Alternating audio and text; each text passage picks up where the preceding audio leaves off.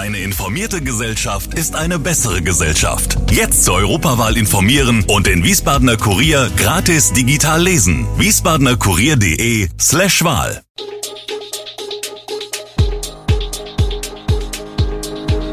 Gude, unser morgendliches News Update. Das Wichtigste aus Wiesbaden für Sie im Überblick. Guten Morgen aus Wiesbaden an diesem 29. Dezember. Kloster Eberbach soll moderner werden, Parken von E-Autos wird teurer in Wiesbaden und Frachtschiff in Schleuse verkeilt. Das und mehr heute im Podcast.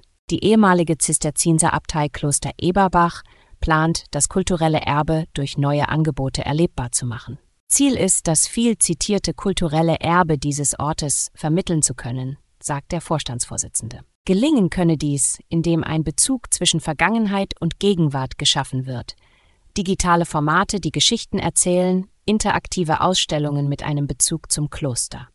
Drei Grabplatten im Südteil der Basilika zeugen vom Einfluss der Katzenellenbogener Grafen. Eine 3D-Installation soll ab dem Frühjahr die Grabplatten in ihrer ursprünglichen Farbigkeit zeigen. Teil des neuen Museumskonzepts ist auch die Klosterimkerei mit sechs Bienenvölkern.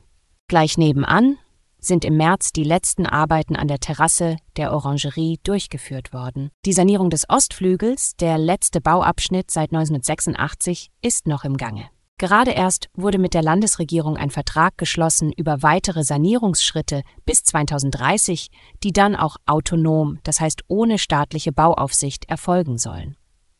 Zum neuen Jahr müssen sich Halterinnen und Halter von Elektrofahrzeugen in Wiesbaden auf Zusatzkosten beim Parken einstellen.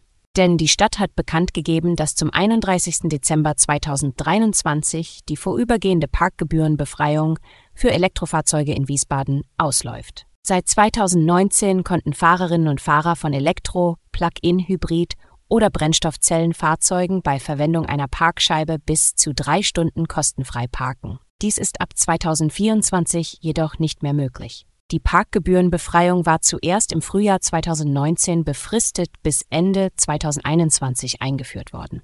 Sie wurde dann nochmal bis Ende 2023 verlängert. Die Stadt wollte damit die Anschaffung und Nutzung von E-Fahrzeugen in Wiesbaden deutlich attraktiver gestalten. Mittlerweile liegt der Anteil von E-Fahrzeugen in Wiesbaden bei über zwei Prozent. Das Dezernat für Bauen und Verkehr wolle nun das Angebot an Ladesäulen sowohl im öffentlichen Straßenraum als auch in den städtischen Parkhäusern massiv ausbauen. Ein Frachtschiff ist am Mittwochabend an der Kostheimer Schleuse am Main stecken geblieben. Wie die Wiesbadener Wasserschutzpolizei mitteilt, hatte sich das mit Methanol beladene Schiff, das aus Richtung Rheinstrom aufwärts fuhr, gegen 21.30 quer im Wehr der Schleuse verkeilt. Wegen der aktuellen Hochwasserlage war das Schiff nicht wie üblich über die Schleuse, sondern über das nahegelegene Wehr gefahren. Aus noch nicht geklärten Gründen neigte sich der Bug des Schiffes dabei nach rechts, so dass das Heck in der Mauer des Wehrs stecken blieb. Um das Schiff zu befreien, senkte die Wasserschutzbehörde eine der Walzen, sodass sich das Schiff aus eigener Kraft gegen 4.45 Uhr rückwärts befreien konnte. Größere Schäden seien durch den Vorfall nicht entstanden. Kurz zuvor kam es flussabwärts bei Eddersheim im Main-Taunus-Kreis zu einem weiteren Vorfall am Main.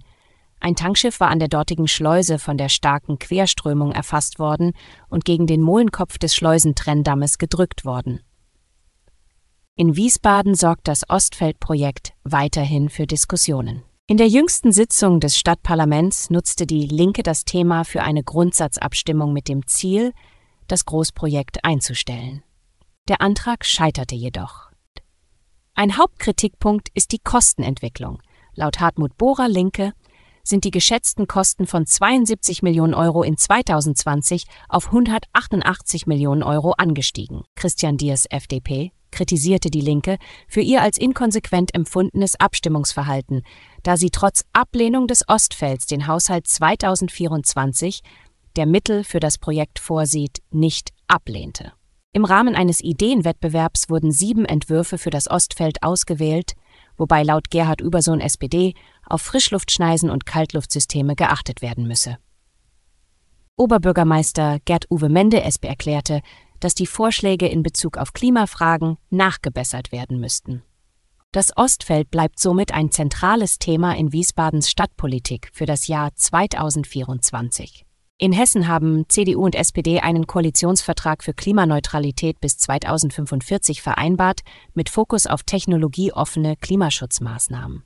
Ein Schwerpunkt liegt auf erneuerbaren Energien, insbesondere Sonne und Wind.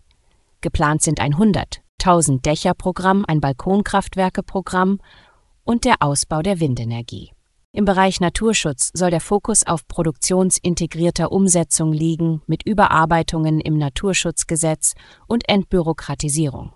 Der Zukunftsplan Wasser und das 100 wilde Bäche Programm bleiben bestehen, während die Nutzung von aufbereitetem Oberflächenwasser gefördert wird. Mit Blick auf die kommenden Wahlen in Ostdeutschland hat der frühere Präsident des Bundesverfassungsgerichts Andreas Voskuhle vor den Folgen eines Durchmarsches der AfD gewarnt.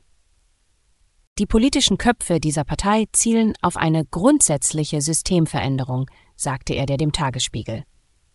Es wird nicht leicht, die AfD als stärkste Kraft zu verhindern.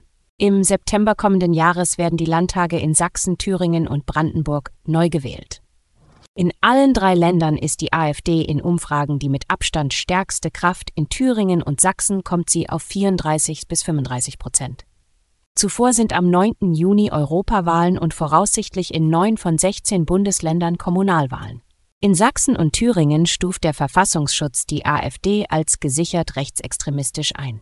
Voskuhle hält den Fortbestand der Demokratie in Deutschland für nicht gesichert. Als große Herausforderungen sieht der SPD-Vorsitzende Lars Klingbeil die Wahlen und die Zustimmung für die AfD. Besorgt äußerte sich auch Thüringens Innenminister Georg Mayer, SPD, zur Situation in seinem Land. Die Rechtsextremisten der AfD um Björn Höcke versuchen, die Demokratie mit allen Mitteln von innen heraus auszuhöhlen.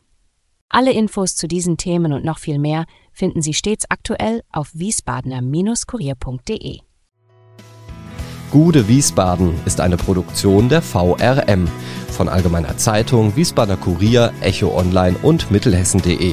Redaktion und Produktion die NewsmanagerInnen der VRM. Ihr erreicht uns per Mail an audio.vrm.de.